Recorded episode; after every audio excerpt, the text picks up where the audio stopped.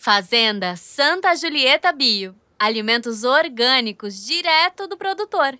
Ultra Coffee. Performe o seu melhor nos treinos, estudos e trabalho.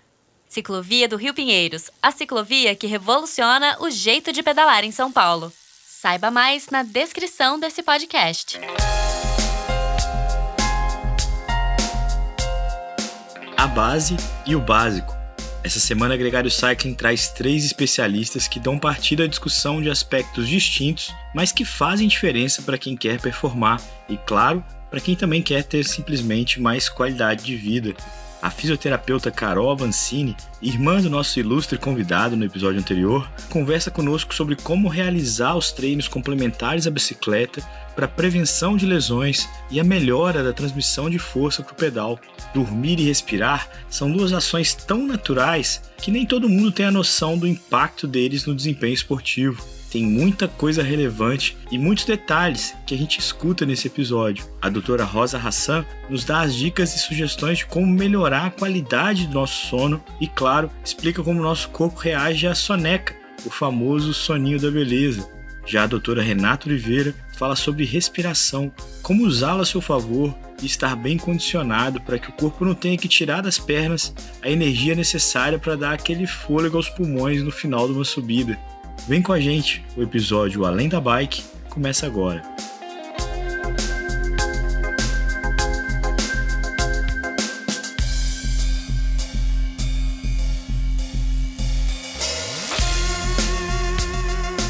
Carol, muito bem-vinda ao Gregário Cycling. É uma grande honra ter você aqui com a gente abrindo a temporada 2022. Nossa, a honra é totalmente minha.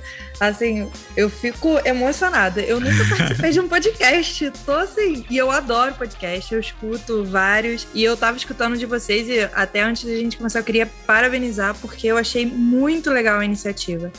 Carol, atletas profissionais não têm férias, né? Porque tem uma planilha que vai o ano todo. Mas atletas amadores, como é o caso meu, do Leandro, às vezes chutam balde quando chega no final do ano, por cansaço, por festas, etc. E nós estamos aqui dando reset para começar um ano novo. Que sugestão você daria para quem deixou cair a bola, o CTL foi lá para baixo, é, o peso foi para cima e a potência foi para baixo? Então, assim, como achar a motivação começar um ano novo? É, para atleta amador, eu acho que essa é a fase mais crítica da, da, do ano, né? Que você dá aquela relaxada assim por duas, três semanas, que o negócio desanda totalmente.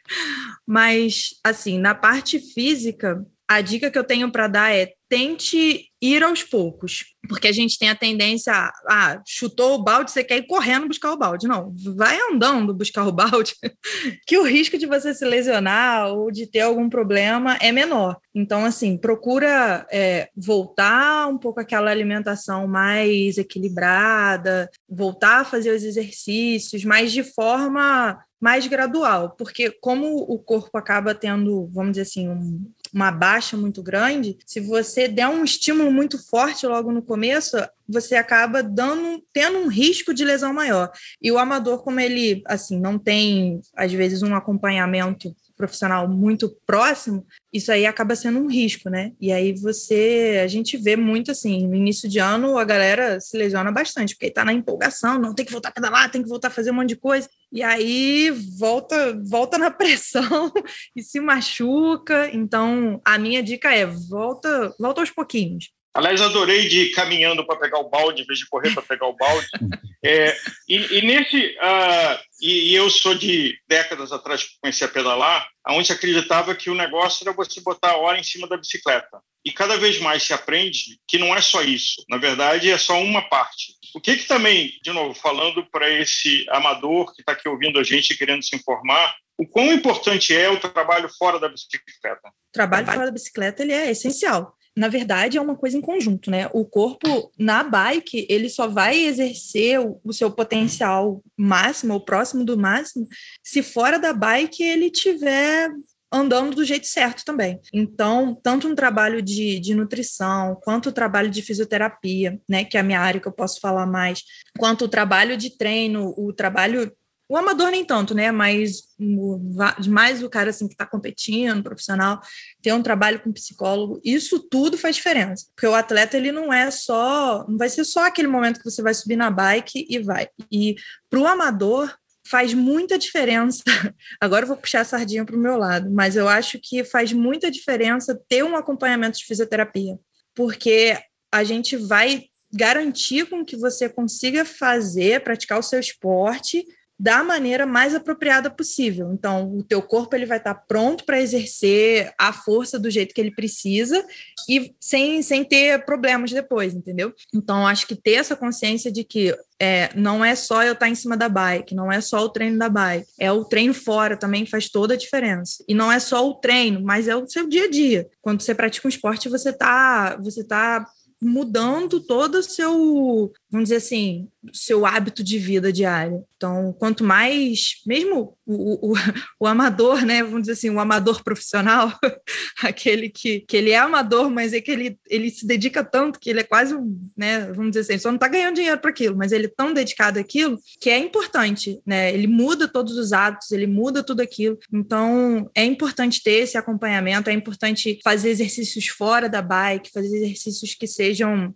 para a parte de prevenção de lesão, para a parte de reajuste ou outros tipos de exercício, você ter essa variabilidade de atividades físicas também ajuda muito. Então, fazer, sei lá, um pilates, fazer um yoga, fazer um, uma corrida, fazer, assim, corrida for fun, né? Só alguns poucos quilômetros, não sei, qualquer outro tipo de atividade que goste, isso faz com que o corpo crie caminhos, a musculatura ela se adapte, ela crie outros, outros mecanismos para que quando você tiver algum impacto ou alguma coisa que, que agrida mais o seu corpo, ele consiga se adaptar e se reajustar rapidamente. Então, se você fica só ali na bike, só pedala, pedala, pedala, pedala, você meio que não está dando muita opção para o teu corpo. E aí, quando você tiver algum problema, que é comum, vai acontecer, ele vai demorar mais para se readaptar. Carol, é, tem um, um ponto, você mencionou da parte da fisioterapia, que a gente já relaciona diretamente a machucado, tenho que ir lá porque eu tô quebrado e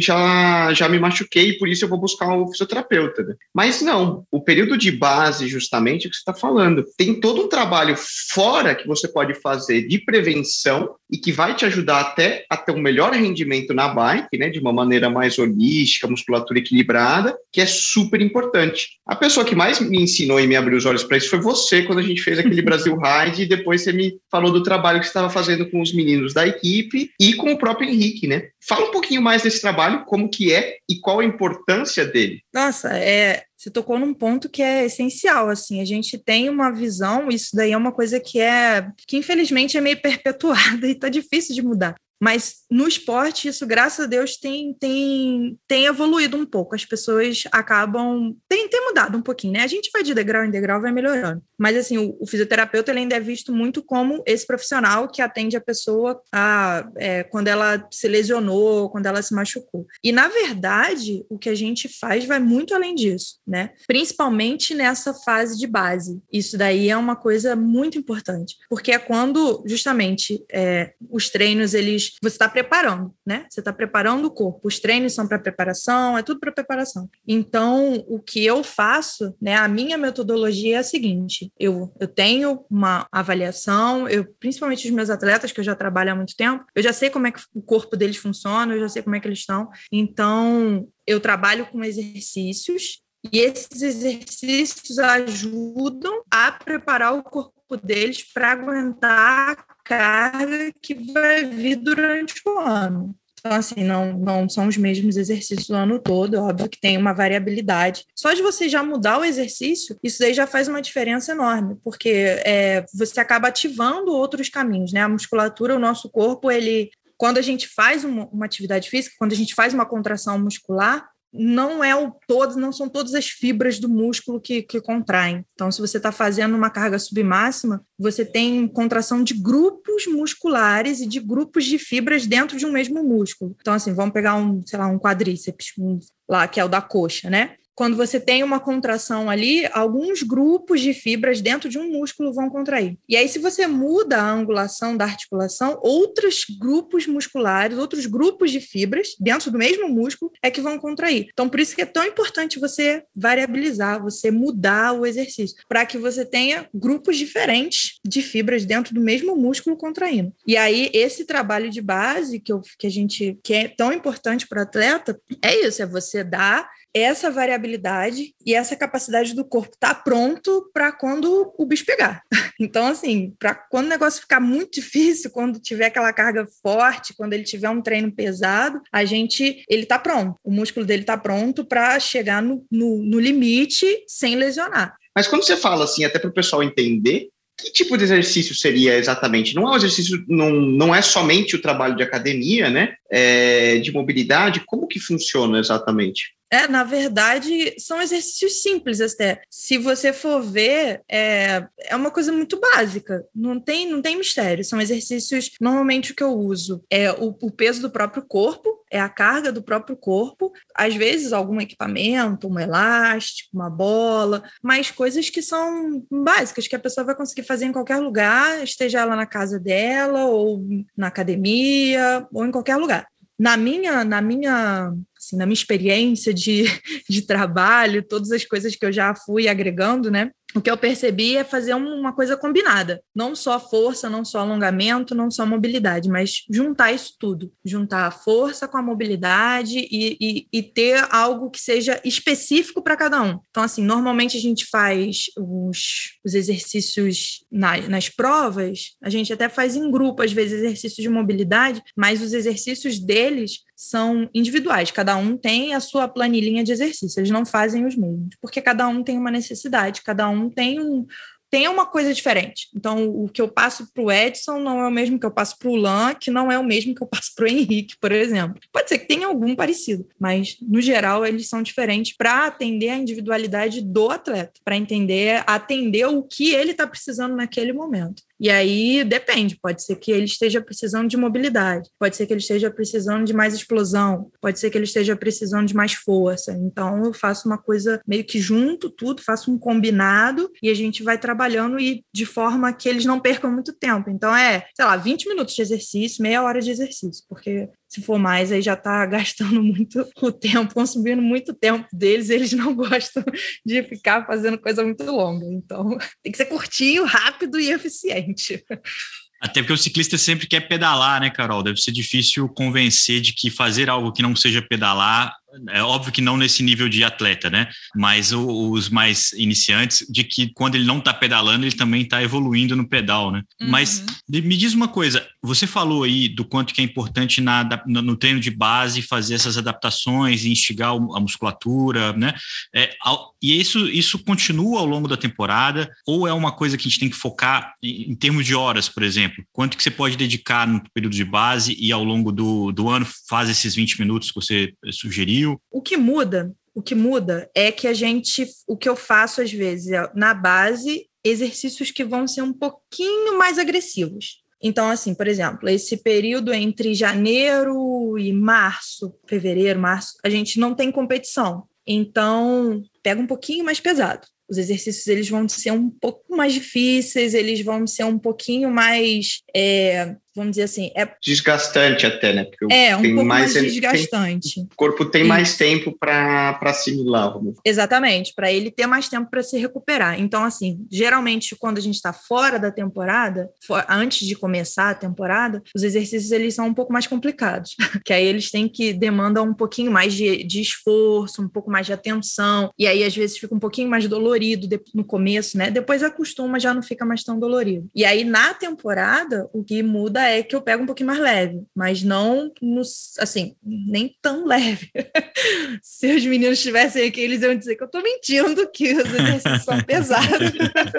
mas não é verdade, eu sou boazinha. Na fora da temporada, geralmente é um pouco mais. Eu, eu passo assim, normalmente eu penso, ah, vai dar uns 20 minutos de exercício, e aí fora da temporada, eu boto um exercício a mais. Tipo, ah, vai dar, agora vai dar uma meia horinha. Mas não chega a ser assim. E isso tem que ser uma coisa feita ao longo do ano todo. A gente não para. Eles só param mesmo de fazer quando eles param tudo. Então, aquele período lá de duas, três semanas que eles não fazem nada, nada, nada, aí realmente eles não fazem nem os exercícios. Mas os exercícios eles são feitos ao longo do, do ano inteiro. E também representando aqui os amadores, quão importante é colocar objetivos para o seu ano e pensar o seu o treinamento, pensar o seu condicionamento, pensar o seu trabalho fora da bicicleta é, nas metas de eventos, de viagens, de provas que você vai fazer no ano. E ter uma visão de mais longo prazo do que resolver que daqui a um mês eu vou fazer a prova não sei aonde, e aí depois decide que daqui a um mês, um mês eu vou fazer uma prova lá não sei aonde.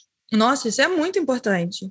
É muito importante. Eu acho que essa é uma diferença grande assim de atletas vamos botar assim, do nível atleta profissional para um atleta uh, não tão profissional assim, para um amador. Porque fazer esse tipo de planejamento faz com que você tenha, se você tem um acompanhamento de um treinador, né, de alguém que está te passando os treinos, o que é o ideal, é, isso vai te ajudar, vai ajudar o seu treinador a, a ver exatamente quando que o seu corpo pode ser forçado ao máximo para que ele não, não tenha, e ele tem o tempo de recuperação, então ele vai forçar o corpo e ter o tempo de recuperação, e quando que ele não pode ser forçado, porque você vai ter uma prova. Porque mesmo assim que ah, a prova às vezes não é, não tem uma carga tão grande quanto um treino. Mas é prova, você está numa competição. A, a, o, o mindset é outro.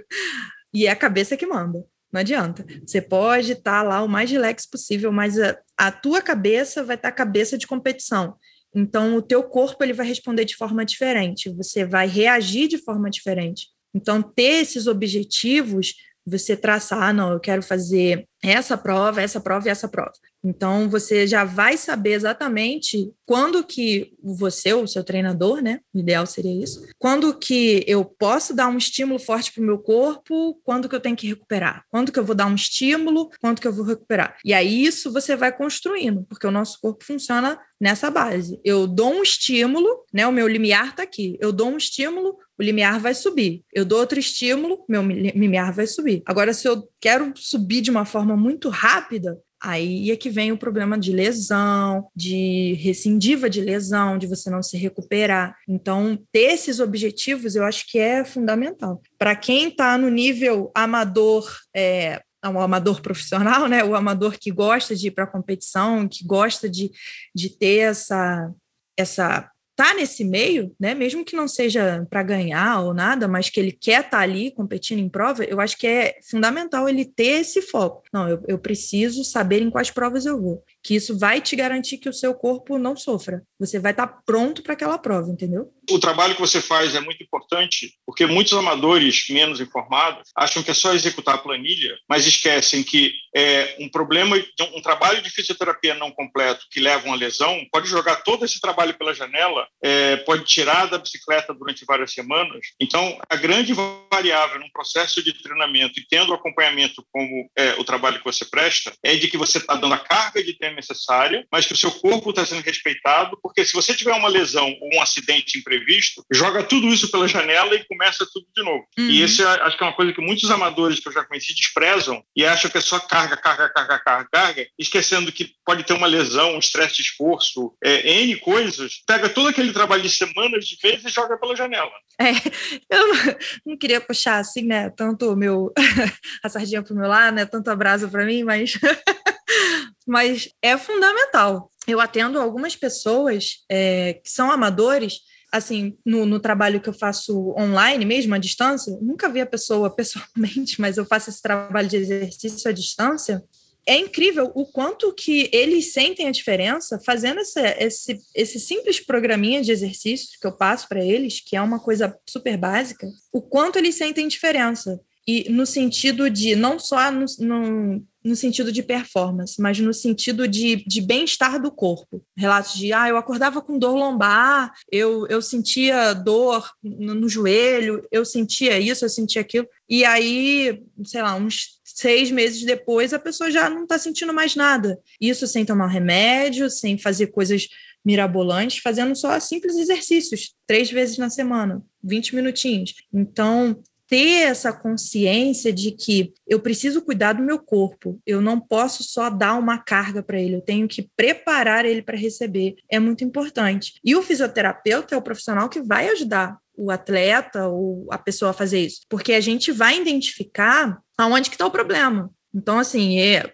principalmente quem está é, adaptado a trabalhar com esporte, a gente já tem um olho clínico para isso. Eu olho e sei, ó, esse cara aí que está precisando é disso. Então, assim, o fisioterapeuta é o profissional que vai fazer esse diagnóstico, que vai não só diagnosticar, mas que vai tratar. E aí, se for presencialmente, vai tratar com várias outras coisas, né? Que é a gente trata com. Eu, eu sou, estou me formando em osteopatia também, então vou tratar com manipulação, vou tratar com, com mobilizações, mas não é só isso. O, o, o, atleta, a pessoa, ela tem que fazer alguma coisa também. Ela tem que dar esse estímulo para o corpo dela. Não adianta só ir lá na fisioterapia, o cara vai, mexe, faz massagem, faz um monte de coisa e pronto, vai para casa. Não, não é só isso. O trabalho ele tem que ser é muito mais abrangente. Eu tenho que ter o estímulo, eu tenho que ter o exercício. E isso daí eu queria que mais pessoas se ligassem nisso, porque a gente ia ter tão menos assim lesão e o povo ia ser tão mais feliz, sabe? Infelizmente, as pessoas não se ligaram muito para isso ainda, mas graças a Deus está mudando. Vamos mudando um pouquinho de cada vez. Mas, Carol, você está falando da visão do ciclista, mas você, como fisioterapeuta, tem que ficar ligado nisso, né? Porque eu imagino que essa pressão de saber o que, que os outros estão fazendo é, deve bater diretamente no seu estudo, no seu, no, seu conhecimento. É, tem uma imagem clássica da, da, temporada passada que é todo mundo fazendo aquecimento para uma, uma etapa e o Mathieu Van Der Poel parado entre todos eles, assim, uma cena bem é, extravagante, assim, porque ele, o cara que estava ali é, dominante ou que estava ali a superstar do negócio fazendo algo totalmente diferente dos outros. É, você precisa, ah, você acaba no tendo short track de Albstadt, eu acho que foi. É, eu, foi uma cena muito. Eu lembro. O que que esse cara tá a fazendo? Aquecendo pro short track no, no rolo e ele, ele paradão parado. lá, só olhando assim com aquela cara de mosca e todo mundo o, queimando no rolo em volta dele. Quando vocês falam disso, de não olhe para o lado, ao mesmo tempo você tem que ter muito conhecimento para poder argumentar isso, né? Tipo, uhum. o Lan, pedala, cara, ou, ou tem que aquecer, tem que estigar o músculo, tem que fazer. Como é que você é, costuma trabalhar para saber o que, que os outros estão fazendo, o que, que pode ser aproveitado, é, o que, onde é que está o que, que, é real, o que, que não é, né, dessas, é, dessas coisas, né, porque por, contraponto, só estendendo um pouquinho, teve uma cena clássica de umas temporadas atrás também que o Peter Saga não se depilou, e aí ele começou o ano todo peludo, e, e, e aí todo mundo se, pô, mas espera aí, como é que ele vai correr assim? Todo mundo se... Fica peludo se... é que faz andar. É, então, é, e, era, e era uma corneta, assim, ele tava ali de, de, de sacanagem, assim, com a, com a, tava brincando com a situação, né? É, isso daí é uma, é um, uma cilada, né? Que a gente, que acho que todo profissional acaba tendo que ter muita atenção para não cair. Assim, uma coisa que eu faço e o, o, o, que eu tento sempre me manter é não me soltar da base. O que, que é a base? É a anatomia e a fisiologia. Se está dentro daquilo ali, então eu, eu me seguro eu tenho que ter muito conhecimento, tenho que estar sempre entendendo a, a anatomia, a fisiologia, a biomecânica, para eu entender se aquilo ali não é só uma presepada, que não faz diferença nenhuma, ou se é uma coisa que realmente tem um fundamento, que vai fazer uma diferença. E junto com isso, eu tenho que estar sempre muito alinhada com o feeling do atleta principalmente assim os meninos que eu trabalho mais próxima, né, os meninos e o Henrique que eu tô sempre junto, eu tenho que estar tá muito, eu, eu, tenho que entender o que, que eles estão me passando, não só falando, mas no, no jeito deles mesmo, entendeu? Então eu tenho que entender, eu tenho que saber ler, eu tenho que interpretar o que, que eles me passam. Então, eu tenho que entender se ele me disser, ah, ó, eu me senti meio mal, ou eu perdi a força, ou eu tenho que saber interpretar aquilo tudo, juntar, e aí eu vou ver métodos né? A gente tem um monte de coisas. Hoje em dia, cada, cada temporada surgem, né, vamos dizer assim, de modinhas e tratamento, coisas que você pode fazer ou maneiras de se treinar. E aí eu vou analisar. Eu vou ver, será que isso daqui vai ser bom para o meu atleta? Será que isso daqui tem um fundamento é, científico bom? Não só de, ah, deu certo com tantas pessoas. Ah, claro que vai dar certo com tantas pessoas, porque as pessoas reagem a milhares de coisas. Então, pode ser que dê certo, mas pode ser que não.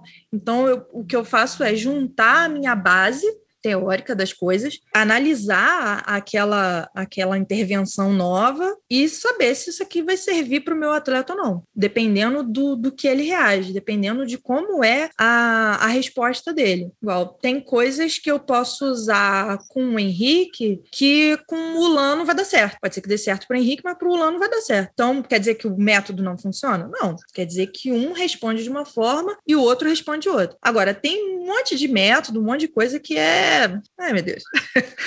que é só modinha, é só para o povo ganhar dinheiro. então, assim, eu até falo, quando o fisioterapeuta vem me perguntar, né, o pessoal que se formou, ah, que curso que eu posso fazer, o que, que eu posso fazer? Eu falo, cara, estuda, estuda anatomia, estuda biomecânica, que aí você, você vai saber o que você tem que fazer. A gente não precisa de muita, a gente não, não precisa de muitas intervenções, a gente não precisa de muitos aparatos, de muitos apetrechos, a gente precisa do nosso cérebro funcionando, do conhecimento acumulado e de foco no paciente. Carol, alongamento, sim, não, antes ou depois? Pelo que eu vejo, o alongamento ele é melhor depois, justamente para você é, soltar o músculo, né? Entre aspas. Porque você faz o exercício, a contração ela é uma sobreposição de fibras musculares. Então, você, se você tem uma intensidade grande, você tem uma sobreposição né, intensa de fibras, e aí o alongamento vai fazer o quê? Vai meio que dar uma soltada nessas fibras que podem ter ficado ali espasmadas e muito tensas. Então, o alongamento te ajuda a ter uma recuperação pós-treino, pós-prova melhor. Mas um alongamento moderado, né? Não é aquele alongamento tipo, ah, puxão. Porque o alongamento ele não vai apesar do nome ser alongamento, ele não vai alongar o seu músculo. Ele não, não, não existe isso. Não, é, músculo não encurta, tá? Vamos, vamos jogar aqui o tabu. Polêmica, músculo não encurta, só se você ficar imobilizado, né? Se a pessoa quebrou e tá, ficou com gesso lá, o parafuso, por seis meses, aí sim você tem um encurtamento muscular. Mas isso de músculo curto, não existe, tá, gente? Isso aí depois eu posso até procurar artigos que falem sobre isso, mas isso não existe. É, o que acontece é o limiar de dor do músculo, porque ele, se você não estica ele, vamos dizer assim, ele não vai aguentar ser esticado. Então, por isso que conforme quanto mais você vai alongando, mais alongamento você ganha, né? Entre muitas aspas aqui. Porque você aumenta o limiar de, de dor e de elasticidade do músculo antes do exercício, eu prefiro um, mobilidade alguma atividade, alguma, alguma ativação que tenha mais mobilidade, ou seja, não é aquela coisa só de ficar puxando, mas que você movimente a articulação também, porque aí você vai estar tá preparando a articulação, você vai estar tá dando uma lubrificação para a articulação, você vai estar tá, é, meio que acordando o músculo, um exercício com uma mobilidade, assim, com uma carguinha leve, né? Nada, muitas repetições, nem nada muito pesado. Então, isso faz com que o seu corpo esteja mais. fique pronto para aquela carga, para aquele exercício que você vai fazer. E aí depois você faz aquele alongamento mais, né? Tranquilinho e tal, dando uma puxadinha aqui, uma puxadinha ali, sem, sem causar muita dor, só quando dá aquele, aquela doidinha no começo, mas tranquilinho, sem forçar. Quem estiver nos ouvindo e você com a possibilidade de fazer atendimento remoto, como é que entra em contato com você, conhece o seu trabalho e vê como você pode auxiliar esse atleta amador ou profissional? Então, no meu Instagram tem todos os meus contatos lá. Tem meu e-mail, tem, tem o telefone aqui do meu consultório, tem o telefone. Eu acho que tem meu WhatsApp também, não tenho certeza. Mas é. geralmente as pessoas entram em contato comigo pelo meu pelo Instagram mesmo, manda lá a mensagenzinha. E aí, quando eu faço esses atendimentos remotos, né? Pelo Instagram eu, é onde eu converso com todo mundo, que é o meu Instagram Para quem estiver tiver escutando, a gente vai deixar aqui também no, na descrição do, do podcast no, no, no Spotify, no Apple, onde você estiver escutando, ou se tiver clicado direto no Instagram, já vai estar marcado o Insta da Carol. Bem fácil de, de achar, fiz a você.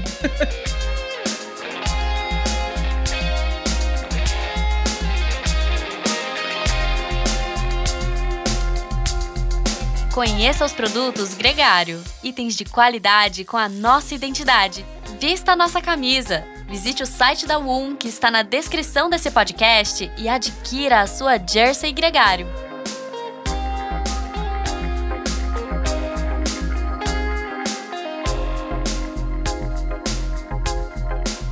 Muito legal essa conversa com a Carol Avancini, um papo ideal para entrar a temporada 2022 com todo o gás. Agora a gente conversa com a doutora Rosa Hassan.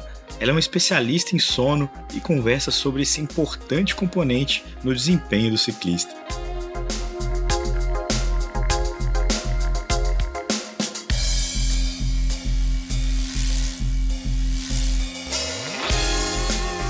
Doutora Rosa Hassan, bem-vinda ao Gregário Cycling. É um prazer ter é, uma autoridade como a senhora aqui conosco para falar de um assunto que pode parecer não importante, mas é fundamental. Obrigada pelo convite, é um prazer estar aqui com vocês para debater esse assunto. E eu sei que o assunto sono é um assunto instigante, todo mundo quer saber um pouco, todo mundo se interessa, né? Aliás, Nicolas, você dorme bem? Rapaz, eu durmo, viu, Álvaro? Essas últimas semanas de treino de 25, 30 horas, eu acho que eu devo bater 11, 12 horas de sono por dia e o corpo pede, hein? Uh, às vezes a famosa por noite, aí eu vou falar um de 9 a 10 horas, seria o habitual, e depois um power nap depois do treino é quase que obrigatoriedade. Bom, essa é uma obrigação, mas um luxo de um atleta profissional. Agora, é, doutora Rosa, se a senhora puder falar um pouco, para quem não conhece ainda, o histórico profissional e a formação e como a senhora escolheu se especializar no sono? Sim, então, eu me formei médica uh, no meio da década de 80, aí eu fui fazer residência de neurologia lá no Hospital das Clínicas, aqui em São Paulo e comecei a trabalhar. Eu brinco no começo da carreira, eu fui neurologista de guerra. Aí eu atendia pacientes graves, uh, internados, consultório, uma neurologista geral de casos graves, tudo. E depois foram se passando os anos, e perto dos 40 anos, eu fiz uma reflexão de vida. E eu resolvi que eu queria voltar para os estudos, voltar para a parte acadêmica, porque eu havia ficado uma médica de carreira prática. E aí, por uma sugestão de um conhecido, eu gostava muito dessa área de neurociências, área de sono, já tinha tido contato com pioneiros aqui no Brasil que estudaram essa área. E fui conversar com um colega meu de residência, que já não está mais aqui, é falecido, e ele estava muito emprenhado, muito embrenhado na área de medicina do sono, lá no Hospital das Clínicas, onde eu trabalho. E eu fui conversar, fui super bem recebida, passei de médica de guerra para uma estagiária de novo e fiquei e fiz minha formação de novo, né? Me especializei, pesquisa, projetos e tudo mais, e participei, felizmente, desse movimento que teve na última década, nos últimos 15 anos aí, de crescimento da medicina do sono no mundo, né? De reconhecimento como uma especialidade, uma área de atuação aqui pela Associação Médica Brasileira, de ter a primeira residência médica de medicina do sono, que é aqui no Hospital das Clínicas, eu sou a chefe atual da, da, da, residência. Então, de participar dessa parte também da formação de profissionais, né? Da uhum. formação, de formação de psicólogos da área de sono também, a gente tem curso de formação. Então, eu me sinto bem realizada. Então, foi uma, uma segunda fase da carreira. E foi muito bom, não me arrependo.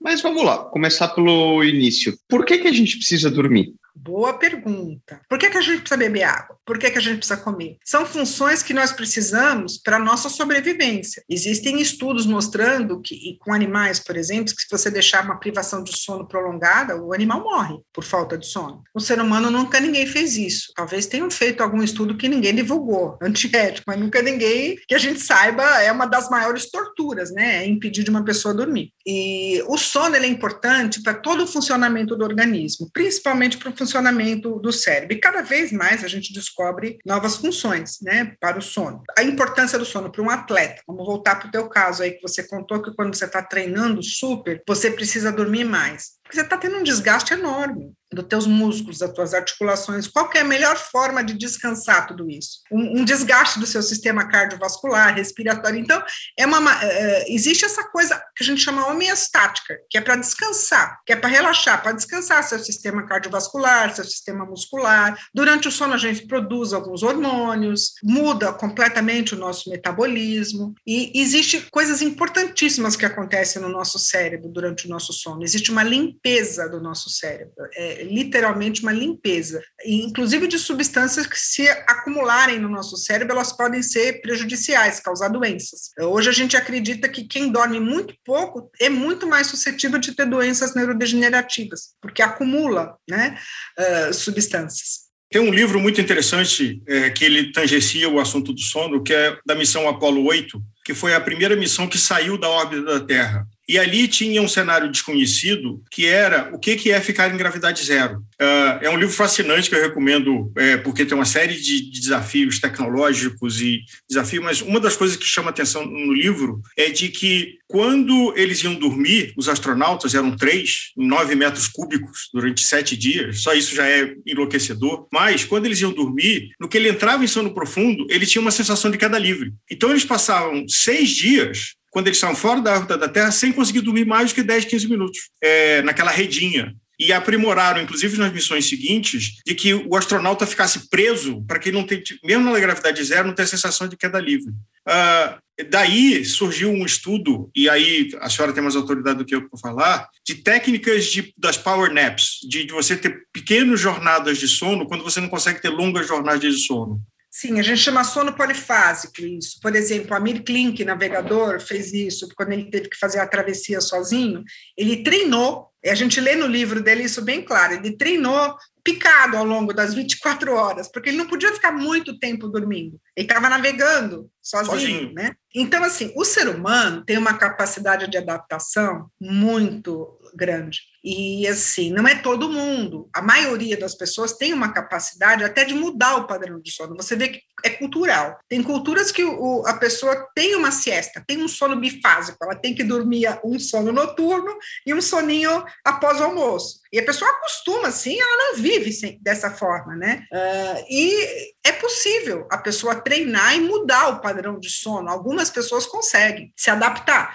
Uh, hoje nós estamos numa sociedade que funciona 24 por 7, como a gente fala, né? Então, tem muito trabalhador que trabalha em turnos noturnos, em, em turnos variados, e as pessoas se adaptam. Agora, algumas pessoas não conseguem se adaptar bem e têm prejuízos. Vamos lá, para entender, o, o, Álvaro mencionou sono profundo e acaba entrando em diferentes fases do sono aí. É, como funciona exatamente, né, quando a gente dorme, para que todos esses processos de regeneração, memória, etc., benéficos ocorram, né? E por que a importância de ter um sono de qualidade? Leva Essa isso? pergunta é, é, bem importante, porque um sono de qualidade não é só quantidade, né? É qualidade. Um sono bom, é, a gente deve passar por vários ciclos de sono que a gente chama da forma científica, né? O sono ele não é uma coisa igual a noite toda. Todo mundo percebe isso, que tem horários que a gente tem um sono mais profundo e horários que a gente tem um sono mais superficial. Ao longo de uma noite de sono é comum ter despertares, tá? A gente normalmente não lembra dos despertares, mas pode lembrar. pode, você se vira na cama, você despertou, você volta a dormir. Então, o sono ele começa uh, numa transição né, entre a vigília e o sono, uma sonolência tal, e a gente entra rapidamente no começo do sono, aquele horário que a gente tem muita pressão de sono, num sono bem profundo, que a gente chama sono de ondas lentas, que no cérebro está acontecendo ondas muito lentas, muita grande amplitude. É, isso predomina no primeiro terço da noite, que é aquela pressão de sono tremenda. Passando cerca de 90 minutos, a gente começa a ter uma fase completamente diferente do sono que é o sono que vem do inglês do Rapid Eye Movement, movimentos oculares rápidos, que é o sono REM, que é uma fase também profunda do sono, mas não é tão profunda quanto essa fase que a gente chama que é o sono de ondas lentas. E, e então a gente começa a ter uh, ciclos que é o, o, não REM, que a gente chama não REM, essa fase que tem três estágios. O estágio 1 um seria um estágio transição sono-vigília, o estágio 2, que é o que predomina na maior parte da noite, e o estágio 3, que seria esse sono de ondas lentas, que é o mais profundo, que predomina mais no primeiro terço da noite. E crianças, jovens, têm mais sono de ondas lentas que pessoas mais velhas, tá? O sono REM mais ou menos se mantém ao longo da vida. É um pouco mais em bebê, mas depois ele se mantém, mais ou menos na mesma proporção. E aí o so cada vez que a gente tem um ciclo não REM e um REM termina e começa um não REM, é um ciclo de sono. Normalmente, quando a gente dorme, a gente faz uns quatro, seis, sete, depende do tempo de sono, ciclos de sono, tá? Sendo que no final da noite, o REM vai aumentando em quantidade. Então, quando a gente vai despertar, a gente está tendo mais REM, que é aquela hora que a gente sonha, porque durante o sono REM, a gente tem muita atividade mental. No, é, no sono mais profundo, sono de ondas lentas, que a gente fala, o estágio 3, não REM, REM, a gente tem bem menos atividade mental. É, é, se a gente a gente sonha a noite toda, tá? Quebrar o mito que a gente só sonha no sono REM, hum. mas que a gente tem atividade mental o tempo todo. Só que na fase REM é uma fase que tem uma atividade mental intensa, é colorido, é emoção, é os sonhos que a gente lembra, que parece um filme, uma realidade virtual. Quando a gente acorda e está sonhando, está no REM, a gente lembra do sonho. Quando a gente não acorda nessa fase, a gente não lembra. Mas todos nós sonhamos a noite inteira, tá? Principalmente na fase REM. Então é normal você ter de quatro, seis REMs por noite, tá? Fases REM. E a gente sonha assim, num minuto, parece que sonhou uma hora. A gente sabe isso por causa das pessoas que têm doença do sono e que entram em sono REM numa soneca, assim, num cochilo, ou que estão muito privadas de sono, que elas às vezes dormem cinco minutos e elas têm a sensação que sonharam uma hora, né? Então, o tempo é diferente no sonho do que na vigília. É, é, é bem interessante isso. E então o sono, ele não é uma coisa reta, ele é uma coisa que superficializa, aprofunda, muda de fase e cada fase tem uh, frequência cardíaca, respiratória, parte muscular, neurotransmissores, eletroencefalograma, é tudo diferente. Então, está tendo uma coisa bem complexa, né? E todas as fases são importantes você completar um sono bom. Quando você encurta teu sono, em geral você encurta REM, porque a, a nossa pressão de sono faz a gente ter rápido sono de ondas lentas, que é o sono mais profundo, tá? Quando você encurta o sono, você tem geralmente uma privaçãozinha de sono REM. Voltando aos, aos power naps e a história de astronautas, o que, que seria, é, e aí eu, eu, já vi várias informações, então queria saber dos estudos da senhora, sobre power naps, é, a informação que eu tive é que tem um volume a partir do qual deixa de ser saudável é, um, um, um, sono rápido. É, é eu tinha lido de 5, 15 minutos, acima de 20 minutos, se você dormir 25, você vai acordar mais cansado do que se você tivesse dormido 15. E eu não sei se o número é esse, mas é alguma coisa por aí. É, o que, que é importante a pessoa entender? Se você estiver muito privado do sono e aí você for fazer uma soneca e ela se prolongar, você vai entrar no sono de ondas lentas, no sono N3. E aí é um sono muito profundo, você vai acordar bêbado. Uhum. Você vai acordar mais com aquela sensação de ressaca, sabe? Uhum. Então, é por isso. Porque se você entrar no sono profundo, aí o negócio vai. Aí é difícil de acordar da, da, da, da soneca. Sim. Então, assim, não tem um tempo certo, mas uh, e tem o que a pessoa acostuma e o que é bom para ela, né? Por exemplo, quando a pessoa tem um trabalho de turno e ela dorme pouco no sono principal, vou dizer, o sono principal, ela pode fazer uma soneca maior para completar o sono, para completar o que ela precisa, até entrar em REM, tudo na soneca. Mas é mais difícil de acordar quando a soneca é prolongada, tá? É, é, é mais difícil de estar de, de tá alerta quando uhum. você desperta da soneca. É isso. Então, o, o, o que, que se recomenda? É que você durma a tua quantidade necessária do sono à noite, e, e, assim, no meio do dia, fisiologicamente, após o almoço, principalmente, a gente tem uma, uma sonolência natural. Então, nessa sonolência natural, você respeitar e dar um cochilinho, não tem problema nenhum. Isso pode te ajudar muito a ficar mais alerta até à tarde. Mas é, o problema dessa soneca prolongar, e aí não tem uma medida, você entendeu? Mas em geral, ela deve ser de minutos mesmo, 20 minutos, 30 minutos. Dela prolongar muito, você pode entrar em sono profundo, e aí ser mais difícil de acordar. Tem algumas pessoas que com cinco minutinhos de sono recupera bem, entendeu? Está muito cansado, dá uma piscadinha ali e recupera bem. Algumas doenças do sono, até narcolético, por exemplo, que é um indivíduo que tem um, ataques de sono, às vezes ele dorme três, quatro minutinhos, ele se sente novo, revigora. Aí é realmente uma power nap, tá? Uhum. Então isso é muito individual, que eu falei, sono é uma coisa muito individual. A, inclusive o tratamento do problema do sono tem que ser muito individualizado, porque cada um é cada um, né? Não pode ser uma receita igual para todos. Até os hábitos tem pessoas que, que não pode, por exemplo, fazer esporte perto da hora de dormir porque acorda uhum. pedalar tal. E tem outro que dorme melhor. Você entende? Tem uma lógica. Se você faz muito uma atividade física muito intensa, você vai aumentar a tua temperatura corporal, vai ser mais difícil engatar no sono. Mas não é para todo mundo que é assim, né? Tem aquela coisa, ah, ver televisão antes de dormir, acorda. Para algumas pessoas ajuda a dormir. Então, então é, é individual. Doutora, falando de necessidade de sono, ansiedade, é, é, um, é, desde que o ser humano existe, é um problema e cada vez é um problema maior. E da ansiedade é dificuldade de dormir. E nisso, a medicação que a, a medicina disponibilizou para ajudar a dormir.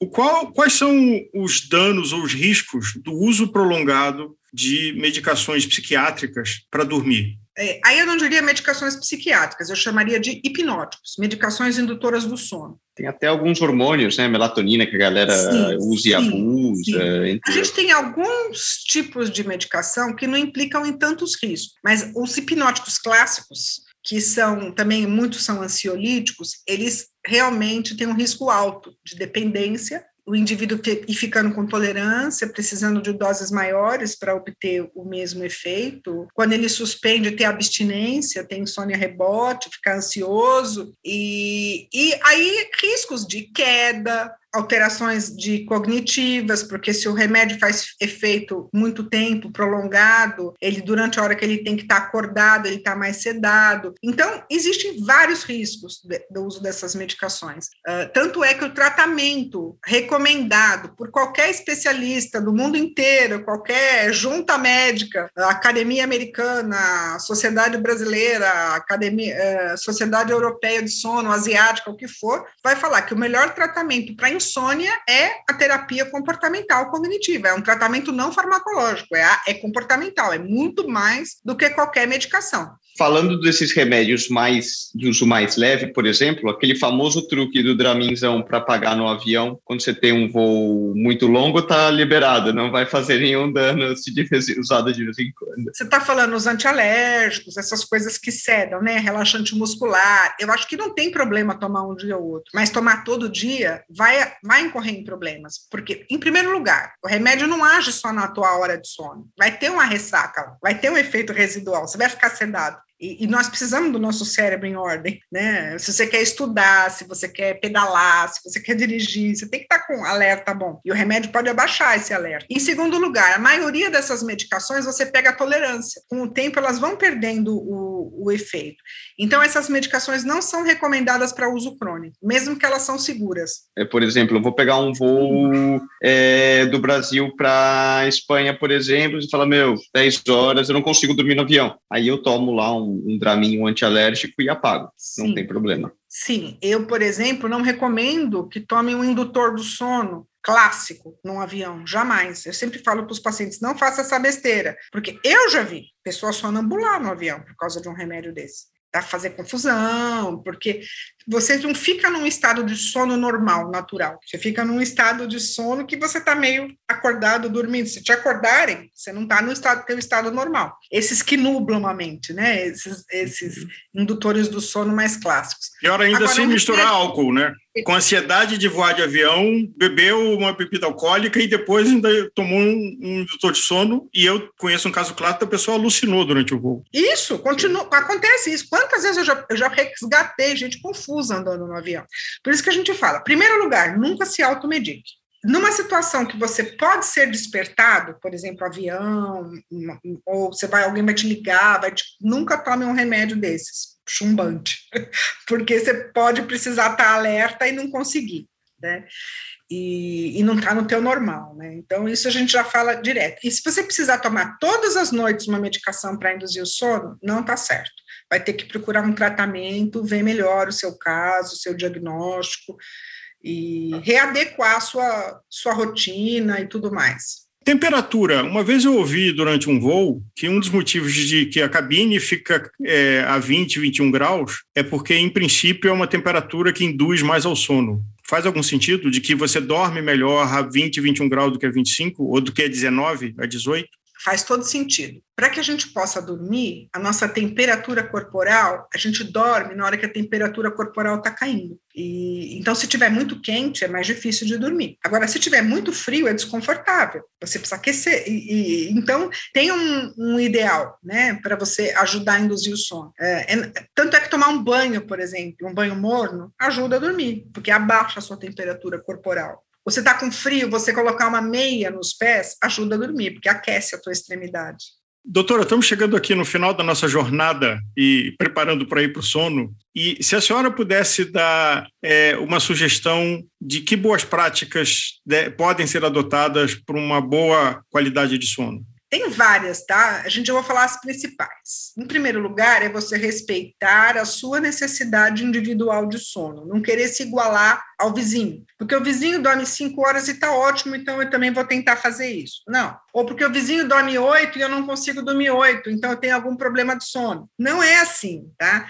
A gente tem que dormir no horário que a gente sente o sono. O ideal seria levantar no horário que a gente acorda espontaneamente, não precisar nem do despertador. E o ideal seria que a gente dormir, então, além do horário nosso preferencial, o tempo que a gente precisa para se sentir bem. Então, o, o ideal é que a gente consiga, dentro da nossa rotina de vida, uh, respeitar a nossa necessidade de sono. É claro que se um dia ou outro a gente dormir menos, não vai acontecer nada. Né? O problema é, é frequentemente. Então, esse é o número um. O número dois é cuidar do nosso ambiente de sono e ter um preparo para o sono. A gente não tem um botão liga-desliga, eu falo para os pacientes, né? Que assim, você está super acelerado, ah, tá na hora de dormir, então eu vou deitar e vou ter que querer dormir, forçar a dormir. Não é assim, né? Então tem que ter um, um, um slowdown, né? Tem que ir baixando as luzes, baixando as atividades. Aí eu sempre recomendo, toma um banho, faz um ritual, escova os dentes, eh, abaixa bem as luzes, vai se preparando para sentir o cansaço, a pressão de sono, e aí o sono vai ser bom. Jamais ir para a cama sem sono para esperar o sono na cama. O ideal é esperar o sono fora da cama. Né? Vai para a cama na hora que você já está com soninho, que aí vai dormir rápido. Então, essas são as principais. Evitar substâncias estimulantes perto da hora de dormir, tipo cafeína, refeição muito calórica, muito pesada, porque isso vai atrapalhar. Então, isso é meio que óbvio. E ter horários regulares, ter uma rotina regular. A pessoa que tem rotina de horário de exercício, rotina de horário de refeição, rotina de horário de trabalho, uh, acorda todo dia no mesmo horário, essa vai ter o sono bom em geral, não vai ter problema de sono.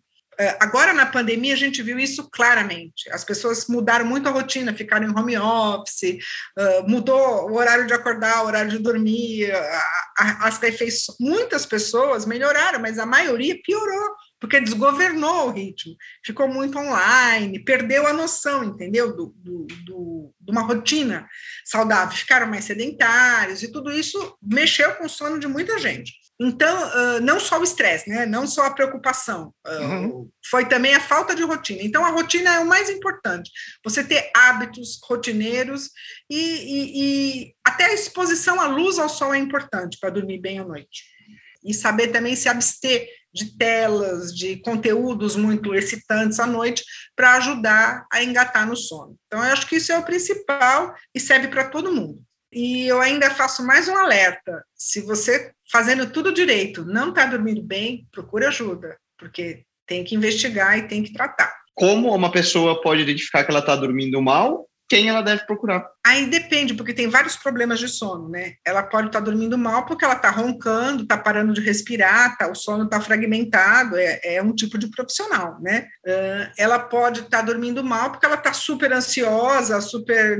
E aí é um outro tipo, é um psiquiatra, é um outro tipo de profissional. Então, de, de uma maneira geral, eu acho que um clínico, um médico geral já pode triar. Você não precisa ir direto num especialista. O teu médico de confiança, que seja o seu ginecologista, se for a mulher, se seja o seu geriatra, seu cardiologista, o seu clínico já pode dar uma triada, né? E falar, não, isso é caso para você ir no especialista do sono, não, isso aqui nós vamos resolver fácil, ou isso é caso para fazer um exame do sono, pode ser a apneia do sono. Então, eu acho que o, o médico da sua confiança já pode triar. Tem alguns psicólogos muito bem preparados na área do sono, eu tenho a honra de preparar vários, e que também podem ajudar bastante, tem bastante conhecimento. Alguns outros profissionais de saúde, enfermeiro, fisioterapeuta, que também têm muito bem preparados e podem ajudar. Doutora, é, o assunto de sono é infinito, dá para ter insônia e continuar discutindo. Mais uma vez, muitíssimo obrigado. Acho que vai ser a primeira de outras participações aqui conosco no Agregário. É um enorme privilégio e prazer é, ter a senhora conosco aqui. Tchau, foi um prazer conhecê-los. E contem comigo, se precisar alguma dúvida, estamos à disposição.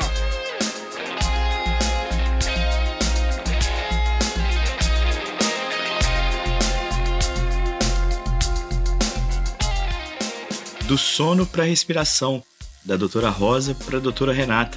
O papo agora é sobre como trabalhar a sua respiração, um movimento tão óbvio, mas que pode ser otimizado e fazer realmente diferença na hora que você estiver pedalando. Confere aí.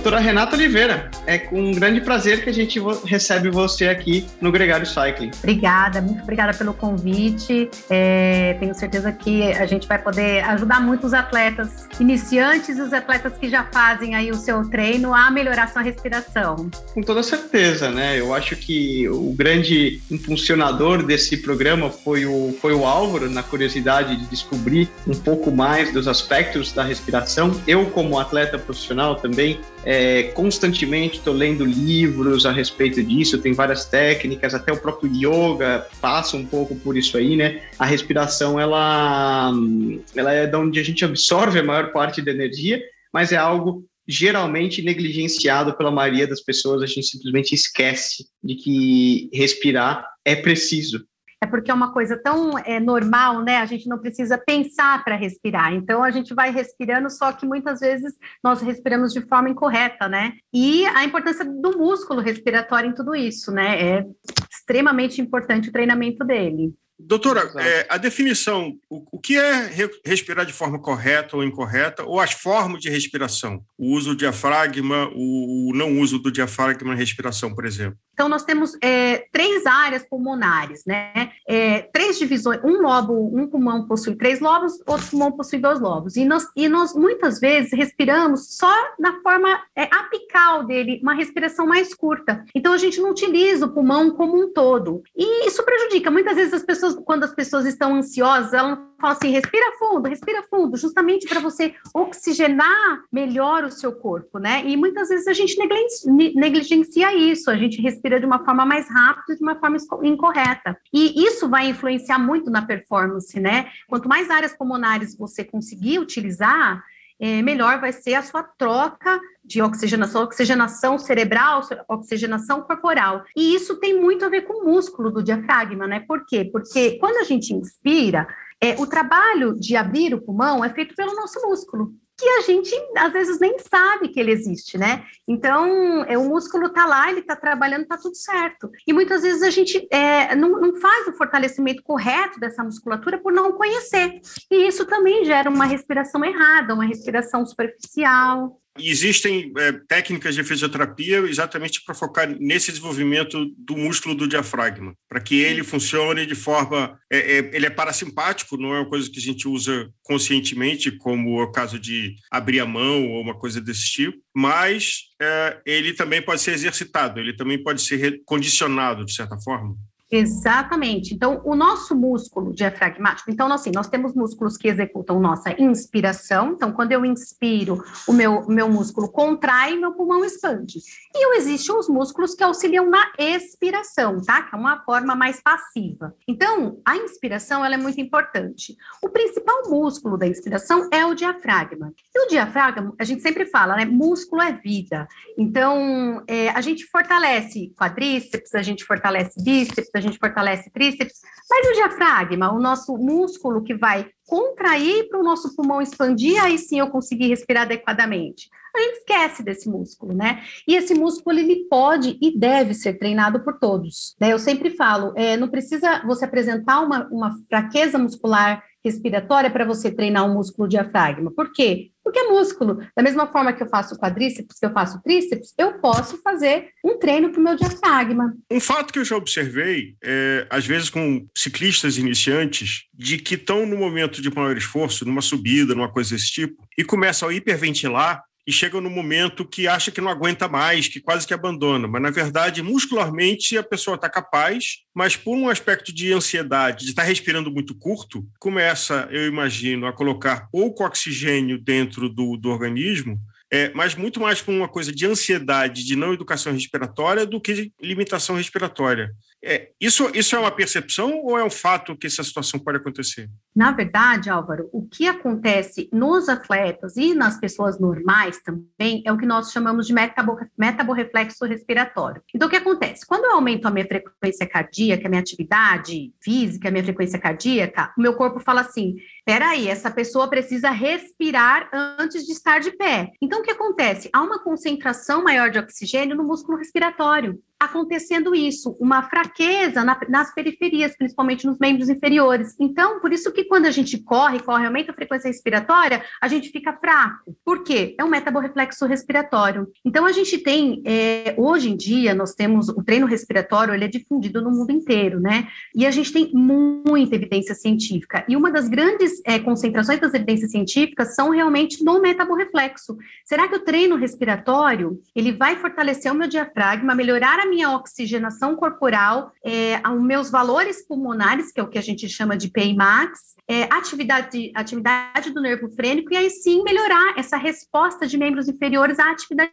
física. Então, isso é, um, é uma coisa que a gente estuda demais dentro do treino respiratório, o metaborreflexo respiratório, que é justamente isso. Aumentei a minha frequência respiratória, meus membros inferiores sentem aquela fraqueza. Por quê? Meu organismo entende, preciso respirar, vou me concentrar lá e dá, você tem aquela fraqueza. Às vezes a pessoa não consegue continuar justamente pela redistribuição do oxigênio no organismo, que se concentra principalmente no músculo respiratório. Como é que eu posso saber se eu estou usando plenamente a minha capacidade respiratória? De uma forma simples, leiga. É, eu, como atleta amador ou profissional, durante a prática da minha atividade física, como é que eu posso, que sinais eu posso ter se eu estou usando plenamente ou não a minha capacidade respiratória? Olha, existem é, equipamentos, né, que fazem essa avaliação. Primeiro, a avaliação da musculatura inspiratória, né, como ela é a, o principal músculo da respiração, porque assim, o diafragma, ele não atua só na inspiração, ele não é único lá ele vai atuar na expiração, ele vai ajudar na digestão, ele é estabilizador da coluna lombar.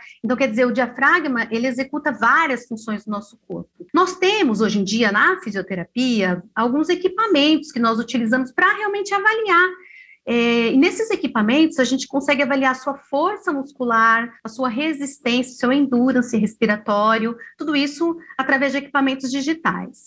No nosso dia a dia, como que a gente consegue avaliar isso? Geralmente, para a nossa recuperação no pós-esforço, como eu estou me recuperando? É, será que eu estou me re recuperando bem? Durante a atividade física, como eu reajo a essa atividade? Eu, eu sinto demais os efeitos do metaborreflexo? É, aquela dispneia, a falta de ar durante a atividade física, como como que está isso? Então, tudo isso são referenciais para que a gente comece a pensar também na nossa parte respiratória. Será que eu estou treinando tudo menos o meu músculo respiratório? Então, são algumas coisas que a gente pode perceber durante a atividade física. Nós temos também evidências científicas é, que dizem que há uma, um treino respiratório, você tem até uma diminuição do lactato muscular. Então, uma coisa super legal também, super importante.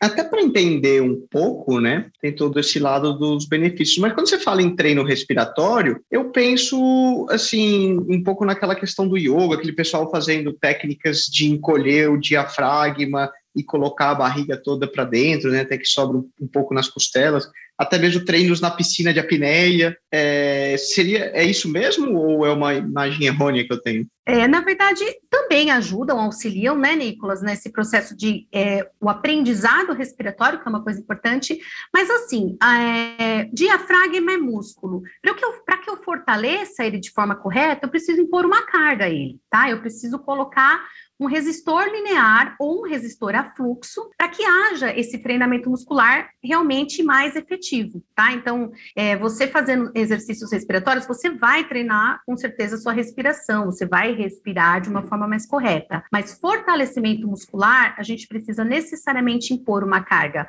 alinear ou linear a esse músculo. Isso seriam tipo aqueles. Eu já vi muita gente, né? Tem diferentes métodos que seria você tem tipo um tipo de uma bombinha mesmo que você respira, ou o próprio, um próprio balãozinho, né? Tem diferentes é, ferramentas para isso. Na verdade, a gente tem diferentes formas de treinar o músculo inspiratório, tá? Então, é, as duas principais formas é você treinar ele de forma de carga alinear, ou seja, uma carga que eu estou impondo uma carga ao diafragma, porém eu não tenho a precisão de carga, que são os aparelhos como o Respiron, que vocês conhecem. Não sei se vocês conhecem aqueles. Deixa eu uhum. mostrar para vocês uma foto aqui. Esse aparelho, esse equipamento também treina a musculatura, porém de forma alinear. Sim, para quem, como nós somos um podcast, só é aquele cilindro que tem uma bolinha que você é, sopra e a bolinha sobe e desce.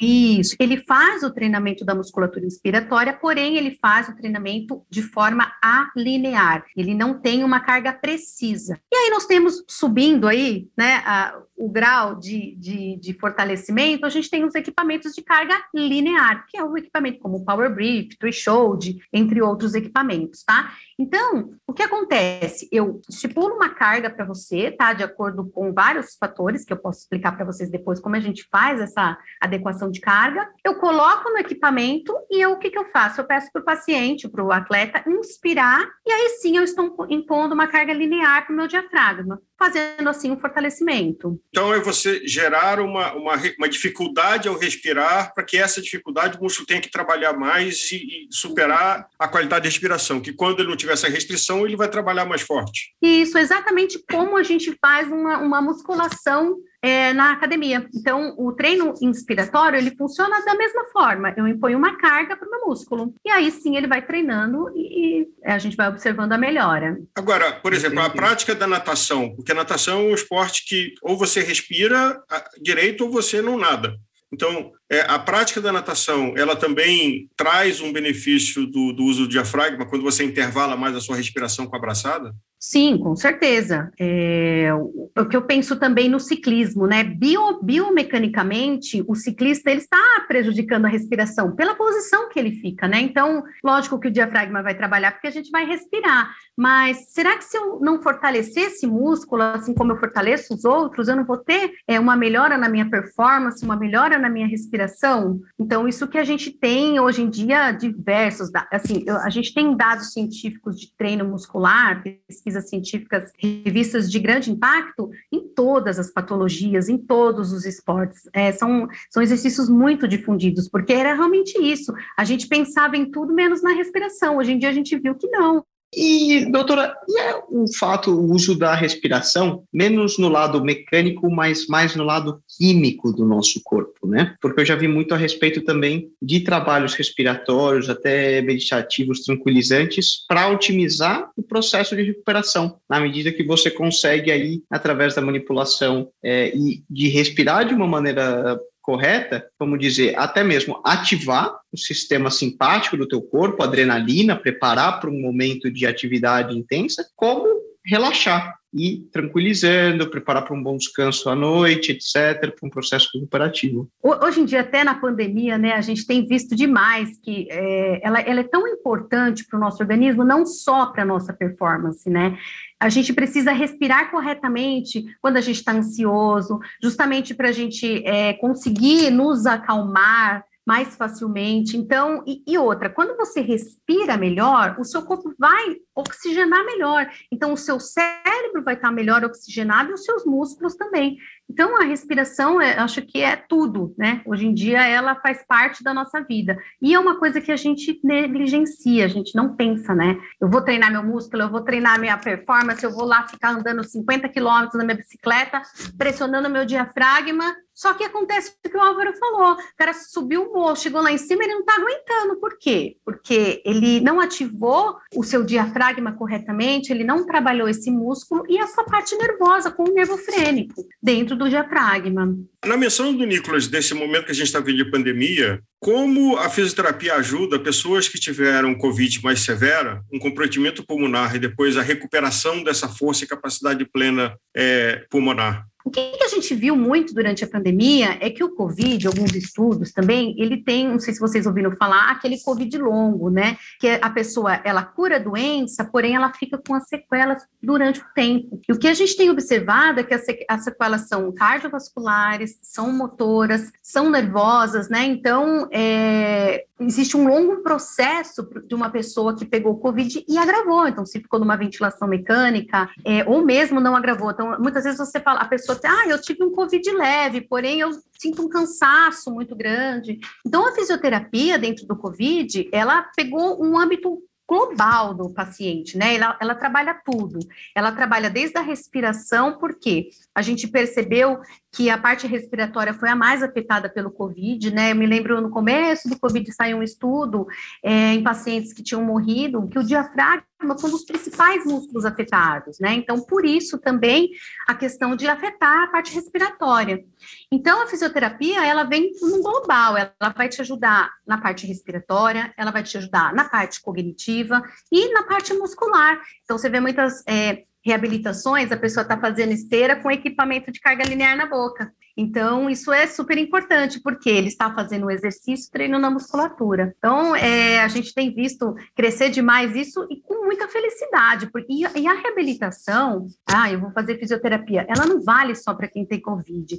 Qualquer pessoa que queira melhorar a sua respiração, que queira melhorar a sua parte muscular, ela deve ir até um profissional da fisioterapia, porque ele com certeza vai ajudar. Doutora, a gente falou então de por quê, o que utilizar, mas vamos entrar no como. Como que a gente utilizaria então a, a fisioterapia respiratória e esses é, aparelhos, por exemplo, para beneficiar? Ótimo. Então, a, a gente sempre indica prof, a, procurar um profissional, né, habilitado, porque o profissional ele vai avaliar você como um todo, ver é, o que você precisa e principalmente é, se for um fisioterapeuta bem equipado, ele terá equipamentos que poderá avaliar a sua força muscular respiratória, tá? Então, como que eu faço? Eu avalio a força muscular do meu atleta ou do meu paciente, eu escolho um equipamento que eu vou querer usar, dentre alguns que nós temos no mercado, e eu é, ajusto que carga que eu vou trabalhar com esse paciente, que vai variar de acordo com como está a força muscular, tá? Achando a carga que eu vou trabalhar, eu escolho o equipamento e dou para o paciente.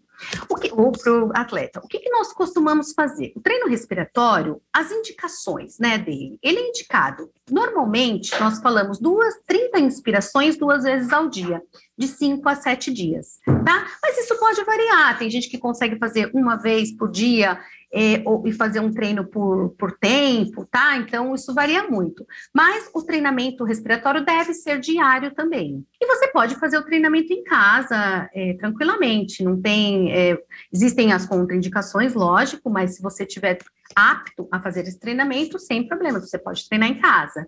E, e, imagino que tem uma prestação de incremento de dificuldade dos exercícios e tudo. Exatamente, a gente pode ir incrementando a carga, né? O treinamento respiratório, ele é como um treinamento muscular, então eu preciso é, fazê-lo e chegar ao final dele levemente cansado, não pode ser nem muito fácil, nem muito é, fraco, né? Nem muito, e nem muito difícil, e pode fazer em casa tranquilamente. Doutora, o que é possível melhorar do ponto de vista de capacidade pulmonar? Assim, na, na experiência da senhora, é, eu, por exemplo, usa, sem um uso de uma fisioterapia e sem um uso adequado de exercitar meu diafragma, na consciência da minha musculatura respiratória, quantos por cento, na, na sua experiência, eu posso melhorar através de uma orientação profissional? Mas é, quão treinável atleta, é a capacidade respiratória? Exato. Um atleta, um paciente que a senhora conhece, descobre que está usando 50%, 60% da capacidade e depois de uma adequação chega a 80%. Não sei se existe 100%, acho que deve ser muito difícil alguém que usa 100%. É, nós temos vários estudos, né? Na literatura é muito vasta, é, ainda precisam mais estudos, mas a gente tem muita coisa em atletas, né? Eu, eu assim, acredito que entre 15% a 40% você consegue melhorar treinando, porque a gente vê, Álvaro, é, muito é a melhora da PEIMAX. O que é a PEIMAX? É, são os valores pulmonares, pressão inspiratória máxima. Então, essa é a primeira coisa que o atleta vai ganhar. Ele vai ganhar mais força muscular, ele vai melhorar é, o lactato, diminuir o lactato. A gente tem um estudo que fala isso muito interessante. Então, com certeza, o treino respiratório ele vai trazer benefício e ele vai ser perceptível ao atleta.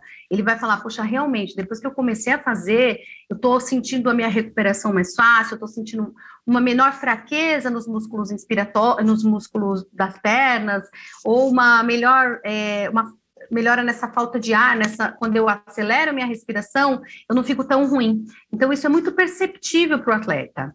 É, é que é a consequência de que se você ingere mais oxigênio, você tem mais oxigênio disponível no seu organismo e, portanto, esse oxigênio terá o benefício genérico, seja indo para o cérebro, seja na corrente sanguínea indo para os músculos, e, e esse é o efeito genérico perceptível. Também. E, e tem um fator também, né, que acho que, que a Renata explicou, colocando talvez de maneira mais simples, o teu diafragma ele cansa e ele requer muita energia. E aí é só você pensar quando você está fazendo exercício de braço. Mas se você cansou o braço, você começa a compensar com um monte de coisa. Você está ali em cima da bike, pedalando, o teu diafragma cansou, mas você ainda precisa continuar fazendo aquele movimento, ele vai ter que tirar de outros músculos que poderiam estar trabalhando é, de uma maneira mais otimizada, né? Que é o que a gente chama de do metaborreflexo, que é uma das coisas que a gente mais estuda aí na, é, na literatura do treino muscular, né? Justamente a melhora dessa é, a redistribuição do oxigênio, a melhora da ativação do nervo frênico, que vai passar pelo diafragma. Então, é muito perceptível isso quando o atleta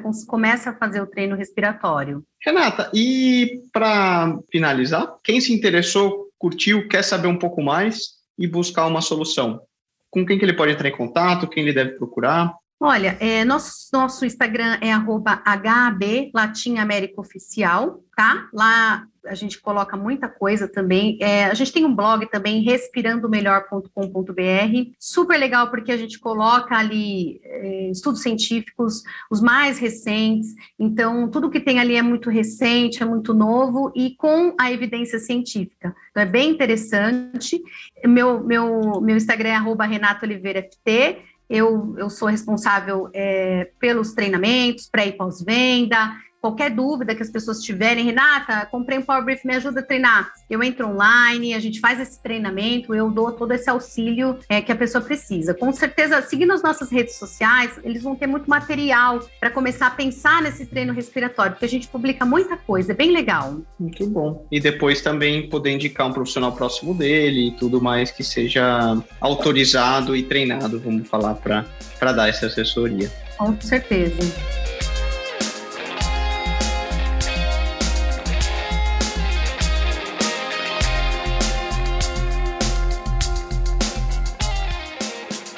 O episódio 86 do Gregário Cycling chega ao final e eu espero que as dicas que a gente compartilhou aqui hoje tenham acrescentado alguma coisa à sua rotina de treinos. Aproveito para pedir desculpa pela minha voz nesse programa, porque eu também fui um dos felizados que pegou a influenza H3N2 e ainda estou me recuperando. O Gregário Cycling é um podcast semanal, então na próxima semana tem um episódio novo esperando por você. Mas fique ligado no nosso feed e também nas nossas mídias sociais, porque a gente sempre produz muito mais conteúdo para você que adora pedalar. Além do Gregário Cycling, a gente tem o Gregário Radio, que é um programa de notícia publicado toda segunda-feira, o Gregário Tech, um podcast sobre tecnologia da bicicleta, gravado com Rafael Metzger da Way to Winners, e também o MTB Pass, que na próxima semana entrevista o ex-campeão mundial Christoph Saucer. Mais um belíssimo conteúdo produzido pela Viviane Faveri. Muito obrigado a você que ouviu até aqui, um grande abraço e até a próxima.